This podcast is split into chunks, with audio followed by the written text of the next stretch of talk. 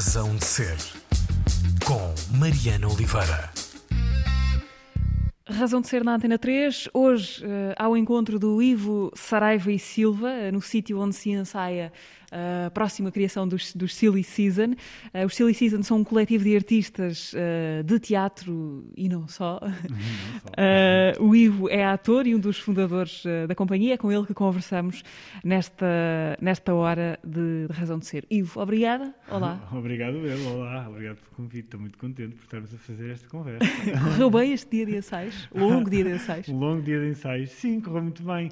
é sempre muito bom quando temos, uh, quando podemos, temos a oportunidade de, de, mostrar o nosso trabalho a pessoas uh, de fora que de alguma forma não acompanharam o processo e, e, e, dá para perceber como é que as ideias que nós andamos aqui a cozinhar, uhum. a germinar durante tanto tempo, como é que elas contactam com um público, com pessoas outras, com com, e como é que isso reverbera noutras pessoas que não as que estão já envolvidas dentro do trabalho e dentro do processo do, espetáculo. Isto porque foi um ensaio uh, de imprensa para com, com, Sim, com outros é... jornalistas a assistir. Uh, é um momento de tensão essa, esse primeiro confronto com o que outras pessoas vão ver no, no espetáculo.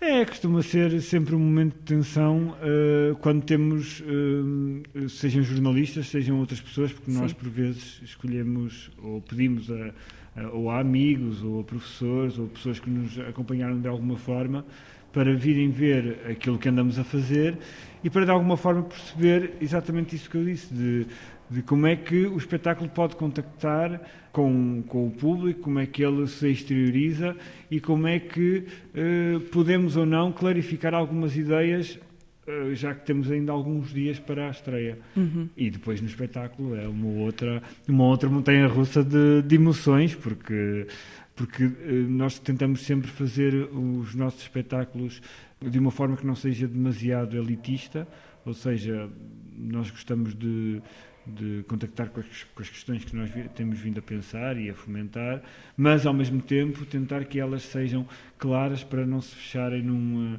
num universo muito fechado de, de ideias uh, para podermos precisamente contactar e comunicar aquilo que queremos dizer a um público alargado.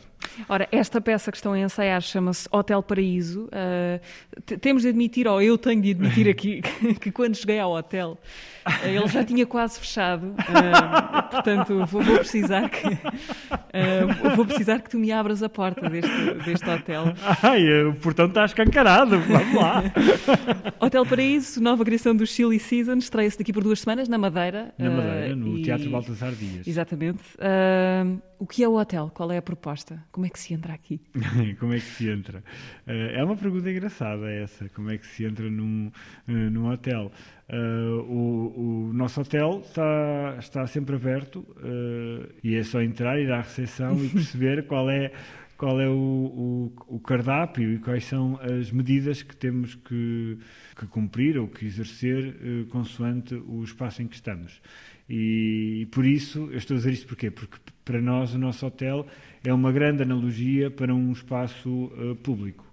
Quando, quando nós pensamos no espetáculo, quando nós começamos a pensar este espetáculo, nós queríamos muito que o espaço em que se passasse o espetáculo fosse, um, ou a ação do espetáculo, fosse um, um espaço eh, público em que várias identidades, desconhecidos ou não, eh, possam eh, confrontar-se, eh, conhecer-se, relacionar-se de alguma forma uns com os outros. E interessava-nos muito a ideia também de não lugar, ou seja, hum. o que é que é o não lugar? É um lugar de passagem, onde nós estamos naquele sítio mas passado algum tempo já não estamos e podemos uh, voltar eventualmente, por exemplo, um aeroporto, um autocarro, um autocarro até um lugar em andamento que, que, que ainda é mais uh, poético, digamos hum. assim.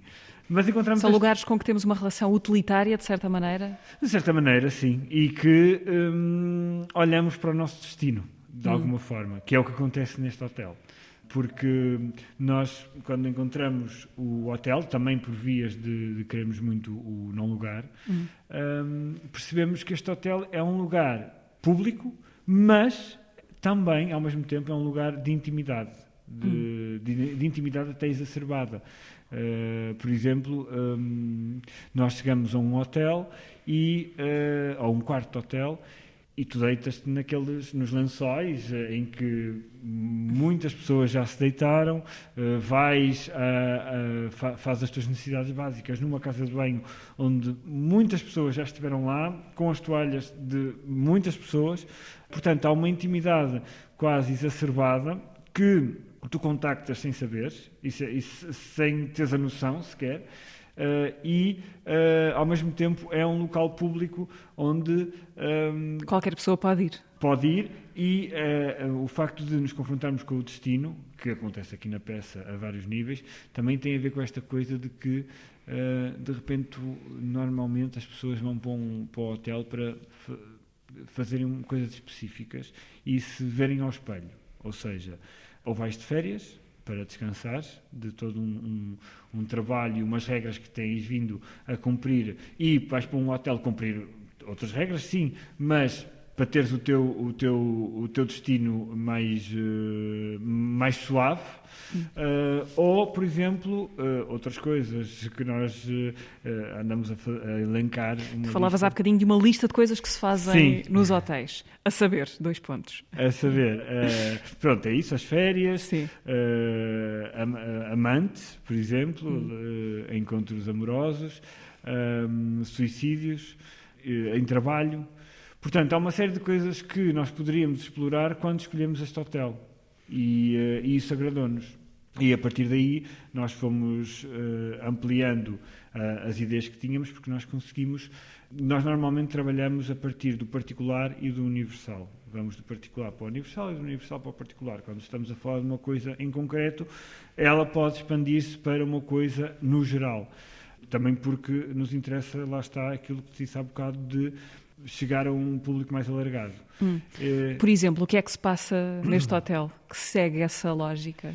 Pronto, neste hotel, seguindo essa lógica, nós temos um conjunto de sete pessoas hum. que estão dentro do hotel e este hotel pode ser a analogia para um, como eu disse, para um, é um espaço comum, em analogia para, sei lá, a Europa, o, o nosso, nosso planeta, o nosso universo. Tem a ver com o sítio onde todos nós comunicamos uns com os outros.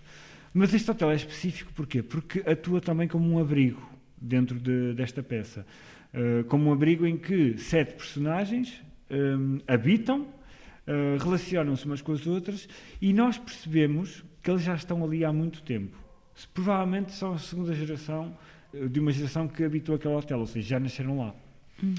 Eh, mas ao mesmo tempo que nós nos apercebemos que elas estão lá há muito tempo, também eh, conseguimos perceber que parece que elas estão sempre a chegar. Elas estão sempre a ver aquele sítio como um sítio novo. Tanto é que a nossa cenografia é uma imensa suíte de hotel, algo romântica, e um, nós vamos fazer patines no sentido de envelhecer aquele lugar um, as cadeiras, a cama, as mesas, vai tudo ter um, um aspecto de gasto, uhum. como se aquele hotel fosse abandonado.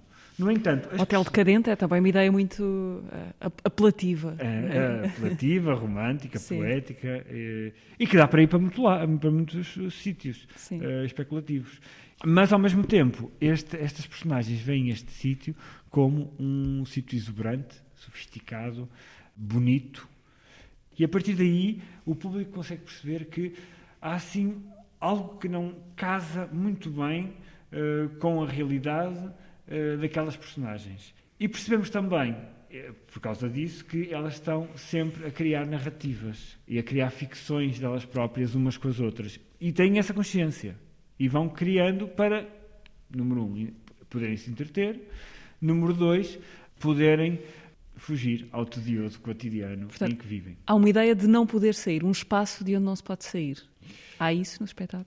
Há a ideia, ideia que não se pode sair, mas não se pode sair porque não é porque eles não querem, é porque há alguma ameaça que nós nunca percebemos muito bem o que é que é, mas há uma ameaça lá fora que existe e que uh, faz com que eles não saiam do hotel porque lá está, há que é seguro. de abrigo, sim, hum. e de Porto Seguro. Daí ser o Hotel Paraíso. Exatamente. Sentido oásis quase. Sim, o, é, é, é isso, é essa a ideia do hotel paraíso, mas também é a ideia do, de um paraíso na nossa cabeça, muito à Proust, dos paraísos perdidos que nós tentamos recuperar. Uh, é porque estas ficções é uma fuga à toxicidade que, que, que, se vive no exterior e ao, e ao tédio que se vive no exterior. E então é como se eles fossem obrigados a criar os próprios hotéis paraísos. E agora, o, paraíso, o Hotel Paraíso é o paraíso que, nós, que eles criam nas suas cabeças ou que o público vê à sua frente. É, é, é engraçado isto. E, e, e, também tem a ver com o facto, lá está aquilo que eu te falava da ameaça. Porque nós nunca percebemos que tipo de ameaça que é. Fala-se de várias coisas, mas nunca se eh, se concretiza uma ideia só, que, que tem a ver com uma natureza qualquer tóxica, que se revoltou entretanto porque o humano um, foi tóxico também com ela, ou uh, socialmente e politicamente algumas um, tiranias mais ferozes que se avizinham. Tanto é que nós temos uma cena linda no fim, que, que, foi aquela que eu falei há bocado, que é um monólogo do Ricardo, em que ele fala sobre os sonhos que tem, uns sonhos de bélicos hum. que tem e que se aproximam e se, que estão cada vez a tornar-se mais reais. Uhum. E ele não quer. Qual é o princípio, normalmente, de uma criação dos Silly Season? É um tema, é um texto, é uma ideia de encenação, é uma misturar de, dos vossos interesses? Depende muito, sabes? Depende mesmo muito de processo para processo. Um, os nossos projetos, como tu disseste no início, desdobram-se hum, em vários estilos, em uh, várias linguagens. Nós já fize nós fazemos espetáculos, mas também fazemos, sei lá, instalações, curtas-metragens. Um, também há vídeo no Hotel Paraíso? Também há vídeo, sim. Sim, é, é claro que se, se, se, se, tu me perguntares eh, como é que eu vejo o Silly Season, é, é, é exclusivamente uma companhia de teatro. No entanto, fa, não, não, se, não vai só beber ao teatro e não lhe interessa só representar o teatro. Interessa perceber o que é que o teatro é e pode ser.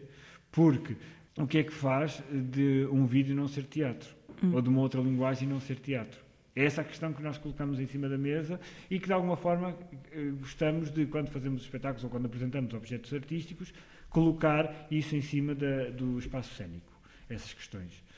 Neste Hotel Paraíso, eh, nós partimos do conceito de ilha, e tínhamos esse conceito logo desde o início, porque nos interessava este, este, conceito de ilha associado a um conceito de bolha, de uma coisa fechada, uhum. de uma coisa um, que sobrevive com todas as suas referências, contacta também muito com, uma, com um tema que nós trabalhamos sempre, que eu acho que é o nosso tema ideal, que é o, é o tema da identidade, de como é que se forma uma identidade, uma identidade de uma pessoa, cultural, um, de mundo, e, e, nós estamos sempre a dialogar com isto. E, e percebemos neste conceito de, de, ilha, também porque havia este contacto uh, com a Ilha da Madeira. Vão estrear numa ilha, justamente, Exatamente. muito apropriadamente. Sim, uh, e, no, e, nós também gostamos de fazer isso, sabes? De as pessoas com quem trabalhamos uh, conseguir comunicar de alguma forma aqui a nossa relação com elas. E já que vamos, já que o primeiro encontro do Hotel Paraíso, depois temos mais parceiros e coproduções, mas a, a primeira pessoa ou, ou, a primeira entidade com que nós concretizamos esta ideia e que diz, ok, vamos para a frente, foi o Teatro Baltasar Dias. E então nós percebemos, ok, acho que é possível fazer isto com justamente uma, uma a partir da ideia de ilha, de, já que vamos contactar tão, tão proximamente com uma, com uma ilha. E pronto, já lá tivemos várias vezes com muitos espetáculos, foi aí que que em conversas nasceu este projeto uh, e foi maravilhoso. E, e, e, e, o contexto de uma ilha é, é mesmo um contexto muito rico para se trabalhar. É claro que depois, quando nós começamos a trabalhar, fizemos o que fazemos sempre, que é extrapolar uh, para outros conceitos, nomeadamente aquele que nós trabalhamos sempre, de identidade, e é como se, uh, é por analogia, víssemos as ilhas como pessoas, ou seja, cada pessoa é uma ilha e trabalha segundo as suas referências e vive, habita segundo as referências que uh, as pessoas lhe dão. Uhum. Prato madeirense preferido? Prato madeirense preferido? Ai, não sei, uh, mas gosto muito da poncha. Está bom a poncha. Está bom. Sim. Ora bem, Hotel Paraíso estreia-se a 24 deste mês, eh, deste mês de novembro, no Funchal, Teatro Municipal Baltasar Dias. Em dezembro tem passagens marcadas uh, por Alverca, no Teatro Estúdio Ildefonso Valério, e também Lisboa, na Escola de Mulheres. E depois também março de 2022, não é? No Sim, Teatro sim, das sim, Figuras, Em, em Faro. Ivo, vamos ao primeiro interlúdio musical desta conversa. Um, queres uh, levar-nos até Londres, anos 60, uh, para ouvir o quê? E isto está também ligado com o que se ouve no, no, no espetáculo. Olha, essa música eh, é uma música que entra no espetáculo, sim. Ah, e é uma música que, que contacta muito connosco, porque hum, é- essa cena é muito interessante no espetáculo. Nós, hum, essa música faz parte de um filme chamado Blow Up. E, eh, e é um filme que trabalha esta relação do real e do imaginário eh, com a fotografia. Eh, E nós vimos esse filme, nós já temos visto esse filme, mas vimos esse filme com mais, hum, eh, com mais cuidado quando fizemos um espetáculo em 2016 chamado Prato Fundo. E pronto, e ficou lá nesse, nesse ano. E o Ricardo recentemente fez uma improvisação eh, para o espetáculo com, com a atriz Ana Moreira e trouxe essa música. E eh, não, não, não tinha como não ficar no espetáculo, porque eh, de repente nos trouxe uma memória de um, de, um, de um espetáculo que nós fomos muito felizes a fazê-lo. E pela primeira vez temos uma. Um live de rock no espetáculo, e isso agrada-me. ok, Yardbirds, Jimmy Page e Jeff Exatamente. Beck. Um, escolha do Ivo Saraiva e Silva nesta manhã na Razão de Ser.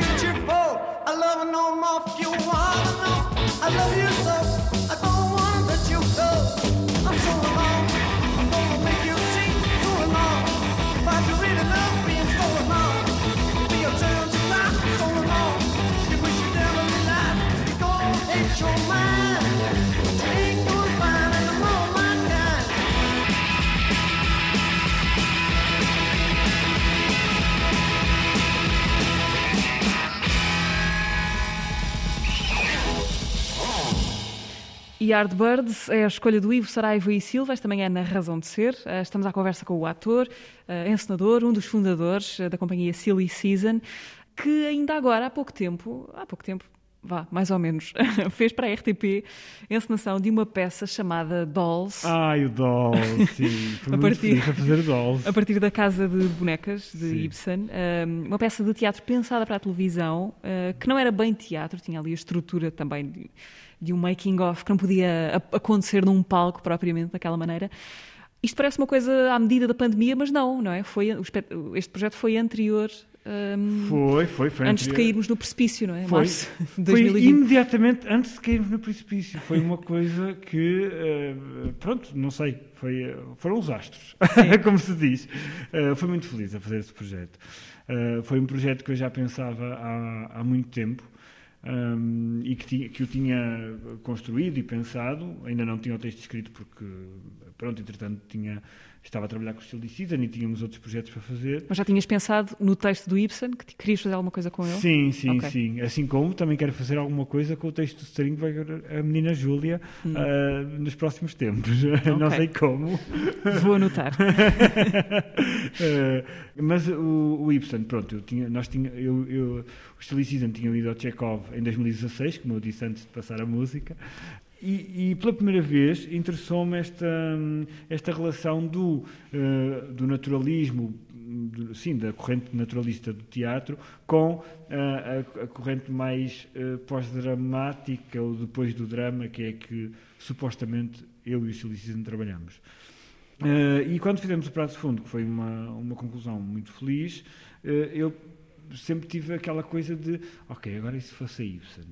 E se eu fosse a Ibsen e à Casa de Bonecas, que é tipo a, a- a peça hum, supostamente mais conhecida, ao lado da Eda Gabler, dele. Queres dizer de que é que trata o texto rapidamente, para quem não Posso conhece? dizer, o texto é lindo. Aconselho toda a gente a, a ler A Casa de Bonecas. É uma, é uma, eh, eh, fala sobre a emancipação da mulher. Há uma protagonista, a Nora, que ao longo da peça se apercebe que o papel, que o seu papel enquanto mulher na sociedade não é é quase inexistente e ela não consegue atuar na sociedade sem autorização do marido, por exemplo. Eh, e no fim da peça bate a porta como um hino à liberdade e, e vai-se embora. E portanto essa é, é uma, é uma peça que quando o Ibsen escreveu ainda não havia esta noção de feminismo, eh, o que é muito interessante e que faz Claro que faz jus hoje, porque todos os clássicos fazem jus hoje. Mas olha, ainda bem que falamos disso, porque eh, há bocado perguntaste-me como é que os Silly Season eh, costumam trabalhar. Sim, o, o princípio do- dos espetáculos. Sim, e, e, e isso foi um princípio totalmente diferente, eh, como foi no Chekhov do Prato Fundo, que, é, que foi pegar num texto e tentar levantar os conceitos que o texto nos traz. É claro que quando se pensa na Casa de Bonecas, pensa-se logo no, no tema da emancipação da mulher, ah, e fazer com que o eh, não os nossos espetáculos não tentam recordar um passado nostálgico, palavroso qualquer de Ibsen ou do autor, mas eh, potenciá-lo para a frente, projetá-lo para um futuro qualquer. E, e por isso é que nós reescrevemos os textos e tentamos, de alguma forma, eh, fazer a nossa, a nossa própria perspectiva acerca do autor. Porque achamos que isso nos faz sentido, porque aí é que estamos a dialogar com o autor. Isto é o que, eh, pronto, é uma das perspectivas, entre muitas, de se trabalhar. Não vos passa pela cabeça pegar num texto e tentar eh, transpô-lo? Passa. Passa, claro que sim. e gostava muito de, de, nos próximos tempos, fazer uma, uma loucura dessas, porque não fizemos. Uma loucura dessas. É curioso dizeres isso. sim. É quase dar a volta. Sim, 180 porque, graus.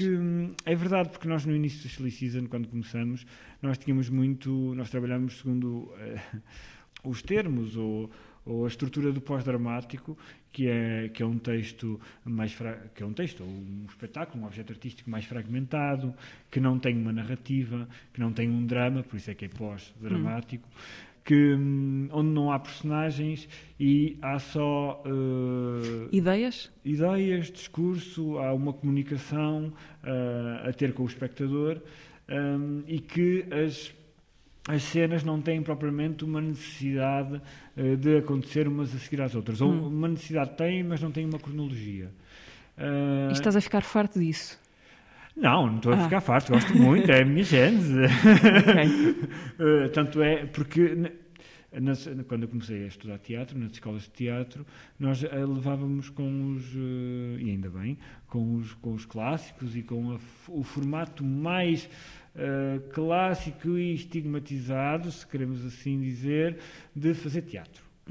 E, eh, e pronto, como nós, é- como nós éramos, e ainda sou, obviamente, mas éramos jovens e, eh, e adolescentes, queríamos nos revoltar sempre e, e não fazer a coisa como os professores nos diziam. Ah, porque isso é que era ser artista. Um, e depois houve um professor muito importante na- no nosso percurso, que é, o, que é o Pedro Penin, que agora é diretor de Teatro Nacional, a Dona Maria II, um, e que eh, nos falou pela primeira vez em pós-dramático e eh, nós ficamos siderados e que queríamos muito fazer aquilo e dizer o que nós queríamos, porque o pós-dramático tem uma coisa que é eh, o facto de não haver personagens ou de não haver um texto ou uma linha que tu podes percorrer, faz com que tu sejas supostamente tu próprio. Depois eh, percebes que não é bem assim. Mas há uma ideia de liberdade à Há uma partida. ideia de liberdade, há uma ideia de emancipação, de inscrição daquilo que tu és eh, e de hum, muito, eh, de uma forma muito nua e crua falares com o, com o público e, e, e ofereceres aquilo que tens para oferecer. Mas o que, o que, o que se passa agora, há- desde há pouco tempo, é que eh, nós achamos que, o- que o, que o termo ou os mecanismos pós-dramático eh, começaram a, hum, a ficar gastos, eh, cansados eh, e, por tanto se fazer, ficou como todos os outros, os outros formatos que nós achávamos que eram Sim. clássicos e enfadonhos. Já não é novidade. Exatamente. Eh, e sentiste isso como espectador de teatro de outras coisas, que, que, que a fórmula já estava gasta, justamente? Uh, sim, uh, senti. Uh, Tanto é que, por exemplo, falaste do Dolls, o Dolls fala muito sobre, pronto, fala sobre séries, sobre o formato de, de construção das séries. Mas nos espetáculos pós-dramáticos há muito essa. E por, por isso é que se fala no Dolls. Nos espetáculos pós-dramáticos há, há muito esta coisa de.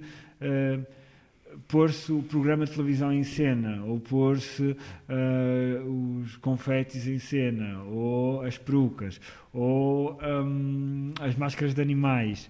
E to- todas estas. hum, e, e, aliás, há uma cena nos Olds que fala sobre isto. No final do primeiro ato, as, as personagens vêm à frente hum, a fazer uma, uma linha que é muito reconhecida do teatro pós-dramático, que normalmente é essa coisa dos atores porem-se em linha à boca de cena, a falar com o público, ah, e ah, falam destas coisas todas, do mel, do óleo, das coisas que a performance nos trouxe, mas que hum, agora estão um bocadinho gastas porque é preciso saber. E depois? O que é que se faz depois? O que é que é o pós- pós-dramático? Exatamente. Ahm, deixa-me dizer que podem ver essa peça, o Dolls, na- online, na plataforma RTP Palco, e deixa-me pegar nisto para te perguntar ah, uma curiosidade, para seres o mais honesto possível. Ahm, teatro na televisão ou teatro em ecrãs, como t- todas estas soluções que se, que se- inventaram ou que se melhoraram ah, para consumir espetáculos em casa durante a pandemia, quando os teatros e as salas de espetáculos estiveram fechadas. Foste consumidor desse teatro online? Fui, claro. É teatro? o que é que é teatro? tenho, uma, tenho uma professora na, na minha faculdade chamada Eugénia Vasques que escreveu um longo, um- um- por acaso o livro até é pequenino, mas, mas tem um ensaio sobre, sobre isso, ah, do que é teatro. Tanta gente escreveu sobre o que é teatro que tudo o que eu possa dizer sobre isso vai ser sempre muito pequenino ao lado de, de outras coisas já pensadas e escritas. Mas Aqui era numa perspectiva muito. Eh, sim, aquilo sim, sim, sim. aquilo atrai-te, aquilo vale. ah, Acho que sim, acho que sim. Hum, eu acho que todas as formas artísticas, eh, chame-se o que quiser, devem existir. Hum, acho que o facto da pandemia existir, uma das coisas boas que trouxe a pandemia foi percebermos que realmente eh, eh, o contexto performativo pode ser também transformado num contexto virtual e as pessoas podem consumir e podem ter prazer a consumir esses objetos virtuais sem precisar de se deslocar a um espaço hum, físico. No entanto, eu acho que, eh, que assim como todas as formas de, de arte e artísticas podem, eh, devem existir, eh, também não nos pode, e isso faz com que não nos esqueçamos que eh, não podemos desvirtuar eh, as formas que são pensadas para se fazer concretamente à frente do, de um público em presença. Sim. Sim. E vamos eh, recuar um bocadinho até ao, ao- ao princípio dos eh, Silly Season, criados em 2012, não é? Estou quase a completar a primeira década de Para o ano, é para o nosso ano. aniversário. Ahm, Vou-te lançar assim de rajada as perguntas sacramentais do jornalismo, é que é quem, o quê, quando, onde, porquê? Ah, o que é que vos leva a criar esta companhia com o nome de, de Estação Tola ah, há, há quase 10 anos? Tinham saído da escola de teatro? E eu agora dizia-te, não me lembro. Já foi há tanto tempo, não, não, é? lembro, lembro, lembro. Ah, Vocês são três neste momento? O sim, núcleo? so- somos três, mas começamos cinco, tornamos-nos seis e agora somos três. Hum. Foi em 2012, no ano em que finalizamos o nosso curso na Escola Superior de Teatro e Cinema e tínhamos duas coisas na mesa, que eram, e que, que continua a acontecer hoje, não há mercado de trabalho para tanta gente que sai das escolas, o, o circuito eh, artístico está um bocadinho viciado porque não há, pronto, vou dizer coisas que toda a gente já sabe, não, não há espaço, não há orçamento, eh, as, as companhias têm menos possibilidades de eh, fazer audições ou de convidar pessoas e, portanto, há, há fornadas e fornadas de alunos que saem todos os anos da- das escolas que depois não, não têm para onde ir eh, e, eh, e não veem futuro à vista. Pronto, isso é uma coisa que nos assustava logo desde o início, quando acabamos.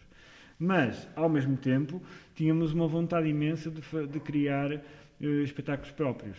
Eh, tanto é que eu, antes de, de ir para, para a faculdade, e mesmo antes de, de ter estado a estudar no Ballet Teatro, que eu sou do Porto e estudei no, no Ballet Teatro Contemporâneo do Porto, eu tinha eu andava numa, num grupo de teatro amador na minha terra que, que é Amarante eh, o Tamaranto e ao mesmo tempo tinha também o meu próprio grupo de teatro onde fazia as minhas encenações que, que lhe chamava Play Sound Ok. Eh, portanto, eu- com que idade, mais ou menos? Portanto, serias... eh, tinha Adolescente, por aí? 13, 14, 15, 16, foi assim nesses anos. Hum, e, e depois, portanto, havia sempre essa necessidade de, de criar espetáculos autorais.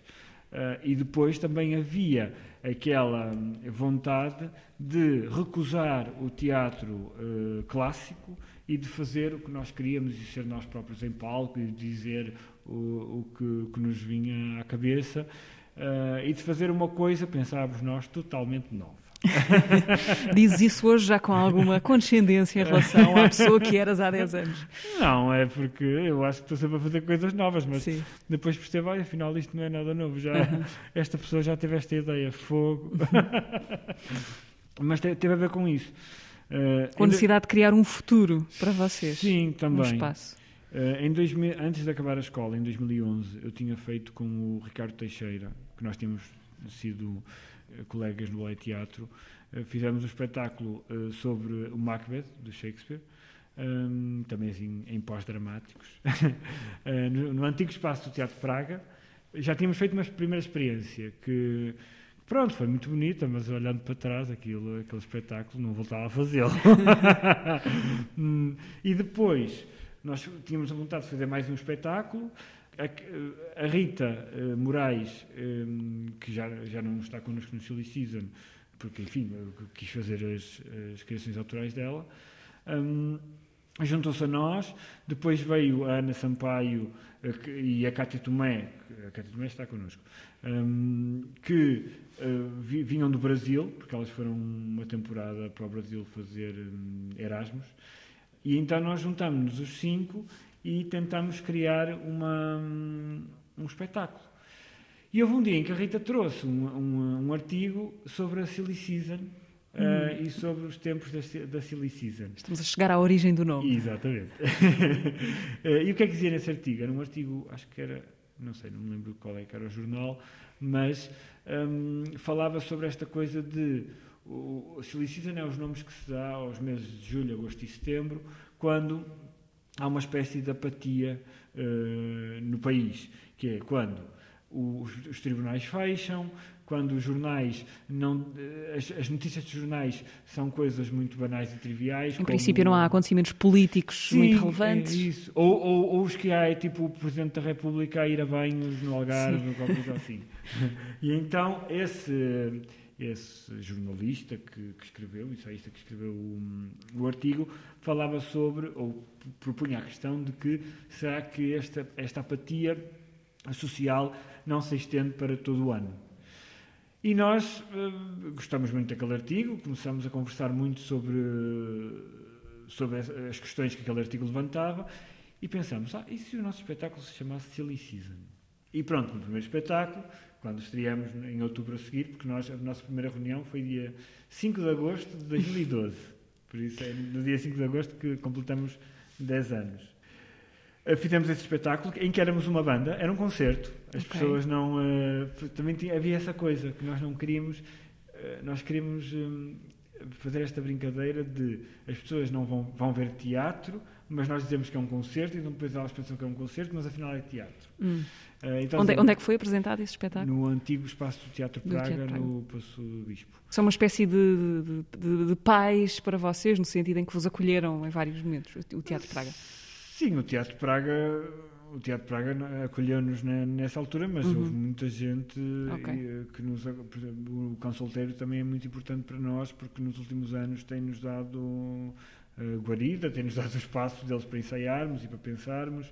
Há, há mesmo mu- muitas companhias e muitos artistas que nos têm ajudado neste percurso. Uhum. Eh, por isso é que eu não disse imediatamente que sim, porque Sim, é, é mesmo... Para não excluir. Sim, Ok. exatamente, é mesmo injusto. sim. É, e nós estreamos lá, éramos uma banda, supostamente, que, que nos chamávamos Silly Season, e nós dizíamos, ai, nós somos o Silly Season e esta é a nossa quarta música. É. e em vez de, fazer- de cantar canções, fazíamos cenas de teatro.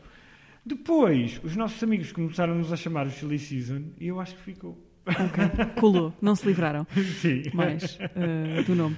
O que é que, de que é que uma companhia como os eh, Silly Season eh, e por extensão muitas jovens companhias de teatro, ou não tão jovens, mas enfim, esta última década, vá lá, que apareceram muitas ou várias eh, com as vossas características, ahm, de que é que uma companhia precisa neste momento em Portugal? Vamos tentar não ocupar o resto do programa com isto, Ok, mas pois, eh, imagino que desse pano para muitas mangas, mas quais é que são as tuas eh, preocupações pessoais ou coletivas eh, sobre isto de querer fazer, de querer muito fazer teatro em Portugal em 2021? Olha, a primeira questão tem a ver com o, o orçamento hum, para a cultura, que, que é uma vergonha neste momento. E, e não estou a referir-me só ao, ao, ao, ao dinheiro propriamente dito. Tem a ver mesmo com eh, o, o- esse dinheiro pode gerar um outro espaço eh, para, mai- para que mais artistas eh, possam mostrar o seu trabalho, possam ser apoiados, possam concretizar as suas ideias em, em formatos, em condições boas ou pelo menos razoáveis. Eh, e, e isso faz com que, para além de haver mais espaços, possa haver uma maior possibilidade cultural e eh, mental pa- para um público eh, futuro. Uhum. Porque esta coisa de, de poder gerar novos públicos é muito importante. Neste momento, por exemplo, os Silly Season veem o futuro a que, a que distância? Até quando é que vos é possível, eh, até quando é que sentem que, ok, dentro deste espaço de tempo, nós, ou deste período de tempo, nós podemos estar confortáveis com as nossas vidas e preocupar-nos com o que temos de fazer? Vais dizer-me eh, amanhã. Eu ia dizer ontem. não, não, nós temos, eh, nós felizmente temos um, um privilégio desde 2020 que somos, que temos os apoios sustentados que acabam já para o ano, né, para 2022, portanto o futuro Tem é- sempre é- um prazo. é- é- tem sempre um prazo, exatamente. Essa frase é ótima, o futuro tem sempre um prazo. Hum, e portanto, eu posso dizer que o futuro é em 2022, porque não sei- provavelmente podemos não ganhar um outro apoio ah, e não sei o que é que vamos fazer, né? Ah, mas, eh, mas vamos fazer tudo para ganhar, mas isto também é assim um- sempre muito, muito complexo, porque muitas das companhias que não ganham ah, são o seu, o seu trabalho tem de ser igualmente válido e feito e mostrado e pensado e, e visto. Portanto, eh, se, tu me, se tu me perguntares poeticamente, ah, sim, eh, poeticamente o futuro foi ontem. Agora eu já estou no pós-futuro, já quero concretizar eh, coisas inovadoras, novas, pensar o que é que vem no, no, na próxima década que vamos contactar, lá está, olha, o espetáculo está para isso, fala disso, vamos contactar com o universo, vamos ter amigos em Marte. ah, e depois, eh, depois temos estas ideias todas, pensamos outra vez aquilo dá bocado, que é, ah, afinal isto já foi pensado por outros, pronto, já é clássico outra vez. Ivo, vamos hum, fazer a segunda paragem musical desta conversa, desta vez para ouvir a Moon River, cantada pela Audrey Hepburn. Porquê? Isto é Porque, a banda sonora de quê, esta canção? eh, esta, esta canção, a Moon River, é a banda sonora de um filme em que a Audrey Hepburn protagoniza, que lhe deu o estrelato, que é hum, o Breakfast at Tiffany's, que é uma referência fulcral para uma das referências fulcrais para o Hotel Paraíso, na medida em que temos a Audrey Hepburn no nosso espetáculo. e não posso dizer mais nada. Então vamos deixar que ela nos diga o que pode. Exatamente.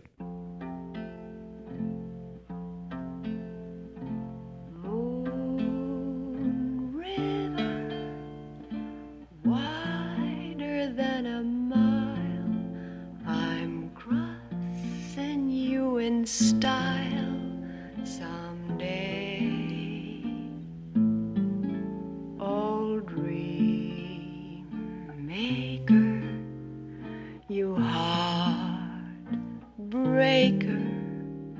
wherever you're going, I'm going your way. Two drifters off to see the world. There's such a lot of world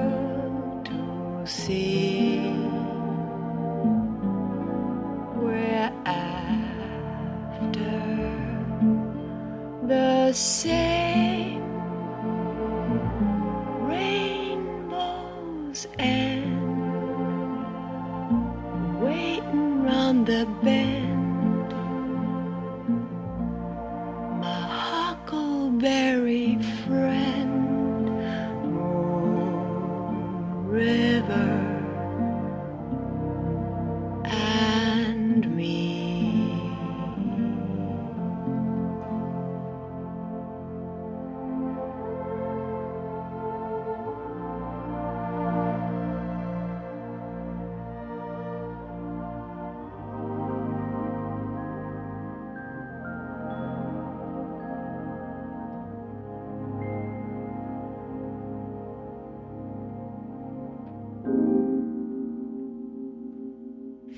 Audrey Hepburn canta para nós nesta Razão de Ser, sugestão do Ivo Saraiva e Silva. Nesta parte final da conversa, vamos eh, acabar de percorrer, tanto quanto possível, o percurso formativo do Ivo até chegarmos aqui. Onde é, onde é que começa o teatro, Ivo, para ti? Eh, na tua infância em Amarante, Sim. onde é que começa o primeiro fascínio por essa coisa de ver outros num palco e supor que também poderias fazer aquilo? Hum, vais achar graça, mas eu dizia aos meus pais que queria ser como a Marina Mota. Via na O que é que televisão. vias? Ok. Pois, porque ela. hum, Eu cresci, eu tinha para aí, ci- para, para aí 5 anos, quando a Marina fez uma, uma coisa fabulosa na SIC que se chamava Era uma Vez. E ela percorria todos os contos infantis, mas no- sob uma perspectiva adulta, digamos assim, que na altura ainda não percebia, né? Mas achava eh, graça àquilo e achava graça aos meus pais rirem-se daquilo. Eh, e também tinha um estatuto musical, havia muitas músicas e um estatuto qualquer de, que recuperava uma revista à portuguesa para televisão. Olha, engra- engraçado. Um, e aquilo eh, fascinava-me também por causa dos filmes eh, da Disney que eu via, porque eu sou filho de uma geração Disney quase, né? que, me, que me colonizou o pensamento. Eh, e, eh, e então eh, todas aquelas histórias eh, com lives adultos eh, fascinavam-me. Então eu dizia que gostava de ser com a, com, a, com a Marina Mota. E depois, nas brincadeiras com os meus amigos e primos, nós fazíamos os filmes, ou, ou as- a série dela, mas nós. Eh, e- Já tiveste a ocasião de conhecer a Marina Mota, entretanto, ou não? Ah, Já, já, já, mas nunca lhe disse isto. nunca lhe disse isto. Que foi a tua primeira grande referência. Sim. É, é engraçado. E, hum, mas pronto, eu sempre fiz muito, eu sempre fui aquela coisa de se dizer que eu sempre fui, fui- fui muito palhaço, eu sempre fui, mesmo muito palhaço, eu cantava pela casa, eu vinham, a minha família da Suíça ia lá à casa e eu punha logo um palquinho porque eu queria fazer o circo, porque na altura das férias havia sempre um circo na cidade que eu ia ver e depois reproduzia também. E, eh, e sempre houve essa coisa de que gostava de fazer alguma coisa no teatro, na, ou na arte, ou possivelmente no entretenimento, não sei. Ou isso, ou ser professor de Físico-Química, que eu também gostava muito Uau. de Físico-Química depois. Ok. Portanto, fizeste um percurso de ciências, na parte de ciências? Não, não fiz. Depois mas, abandonaste. hum, Ok, seguiste. Mas tive no sétimo, oitavo e nono uh, Físico-Química e era a minha disciplina preferida. Mesmo. Adorava aquilo. E na família, à tua volta, tinhas alguém ligado ao, ao teatro, à música? Não, ninguém. Não tenho. eh, Tem, são todos virados mais para, para as matemáticas, para as ciências. Ok. Uh, o meu pai uh, estudou engenharia e depois estudou economia. Um, mas o meu pai fez teatro. O meu pai é de uma aldeia chamada Jazente. E, um, e havia um grupo de teatro lá, lá na aldeia. E o meu pai fazia, fazia as peças deles, que na verdade era só uma peça, acho que era uma peça que ele fazia de bêbado e era assim, eh, uma coisa mesmo, pronto, mesmo estereotipada. Sim. ok. Portanto, Amarante, Porto, Lisboa. Lisboa. É esta a ordem. É esta a ordem. Aham. E porque fui muito feliz no ballet teatro também, foi a minha primeira Como é que escola. foi essa passagem? Eh, O, o que é o ballet teatro? O que é que, o que, é que Olha, aprendeste lá? O, o ballet teatro é uma escola mesmo muito boa e foi nesse momento que eu percebi eh, que o teatro não era só aquilo que eu achava que era. E então os professores hum, abanam-te a cabeça completamente, começam a questionar-te, hum, a fazer com que tu percebas o que que há, que há mundo mais do que o mundo que tu achas que há, a descobrir-te também, porque de repente nós tínhamos aulas de movimento e aulas de voz e eu estava mesmo a descobrir o meu corpo, eu conseguia perceber tipo, que havia eh, potencialidades no meu corpo, na minha voz, na minha, até no pensamento eh, da- do discurso, que eu desconhecia. Ah, pronto, também estava na, naquela fase da adolescência, se calhar também isso ajudou.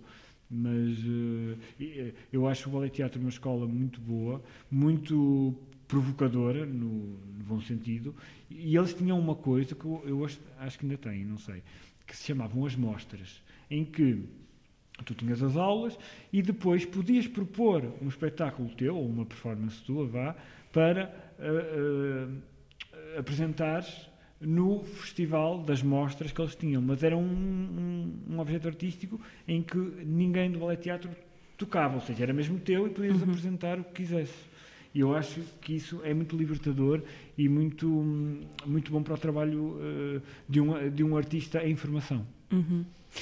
E depois, quando vens para a Escola Superior de Teatro e Cinema em Lisboa, vens estudar dramaturgia.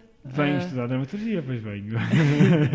Pois foi, portanto, qual era a tua? Era a escrita que te interessava mais do que, ah, a Sim. representação? Eu, eu queria muito, eu sempre me interessei pela dramaturgia, eh, por estudar as obras, por estudar a história do teatro ehm, e por escrever peças autorais. E também de pensar esta coisa do que, do que é, tipo, tu escreveres uma peça que, a partir do formato pós-dramático, eh, mas eh, um texto escrito, que, que era uma coisa que, que no início eu achava que não era possível.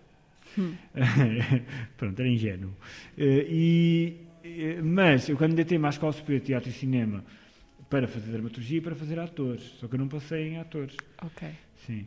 E, Como e- é que foi esse momento? Foi assim, um golpe duro para ti não entrar? É claro que fiquei um bocado triste, mas como os meus colegas entraram, nós éramos para aí eh, cinco, acho eu, não entraram dois, não, éramos quatro, entraram dois e outros não entraram. Outros dois não entraram, inclusive os dois que não entravam, um deles era eu. Uhum. E eh, é claro que eu fiquei triste, mas também fiquei contente por eh, ir a viver e estudar para uma nova cidade, eh, com eles na mesma, porque depois a STC faz uma coisa que é, nós estamos em ramos diferentes ou em cursos diferentes, mas hum, há uma espécie de uma turma A e de uma turma B que junta todos os grupos para eh, a apresentação e o, e o processo de trabalho de um, de um objeto artístico final. Uhum. E eu eh, calhei na, na turma das minhas duas colegas outra vez. Portanto, foi, eh, foi bom, apesar Ok. de tudo. Apesar de Uma boa coincidência. tristeza. Sim. Fiquei triste, obviamente, por não entrar, não é? Quando, quando se recebe um não ou, ou é escolhido de alguma coisa, fica sempre triste. Mas, ah, sei lá, a dramaturgia também era um novo desafio e, e eu queria experimentar uma coisa nova também. Hum, e gostei muito, obviamente, e deu-me um, um, um arcabouço e uma, e uma bagagem ah, ao nível de, de texto, de discurso, de, de autores, mesmo, mesmo, mesmo extensa. Uhum. Uma bagagem que agora está a render, não é? Que está a render muito, está a render muito, muito, muito, muito. Ivo, temos de, temos de, de terminar. Já nos vais falar da última música que, que, que escolheste, também relacionada com o espetáculo. Ainda sabes uh, a fórmula do ácido sulfúrico? Ah, não, não sei, não me perguntes isso. Ai, a minha professora Alexandra Ribeiro vai me matar agora, vai dar um tiro Estava a no rádio. Ahm, ahm, e a tua razão de ser, sabes qual é? Ai, a minha razão de ser, sei lá, podia dizer que era o teatro, mas isso seria muito piroso. A minha, a minha razão de ser é existir só e pronto. Ok.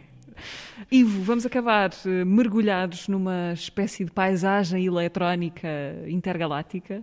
Uh, By the Kiss, uh, chama-se a canção. O que é que vamos ouvir? Sim, o By the Kiss é uma, é uma música que também é uma banda sonora de um filme, de, de uma curta-metragem de um realizador chamado Ian Gonzalez, que eu foi-me apresentado há muito pouco tempo pela atriz Ana Moreira, que faz o Hotel Paraíso, e ela mostrou-me ah, essa curta-metragem, por causa do trabalho do realizador, ah, e ah, eu adorei a curta-metragem, mostrei imediatamente ao Chili Season, e depois o Chili Season adoraram e mostramos ao, ao, ao, ao grupo todo, e a música e para além da curta-metragem, a música é feita pelos M83, que é uma banda que nós hum, temos hum, vindo a trabalhar nos, noutros espetáculos.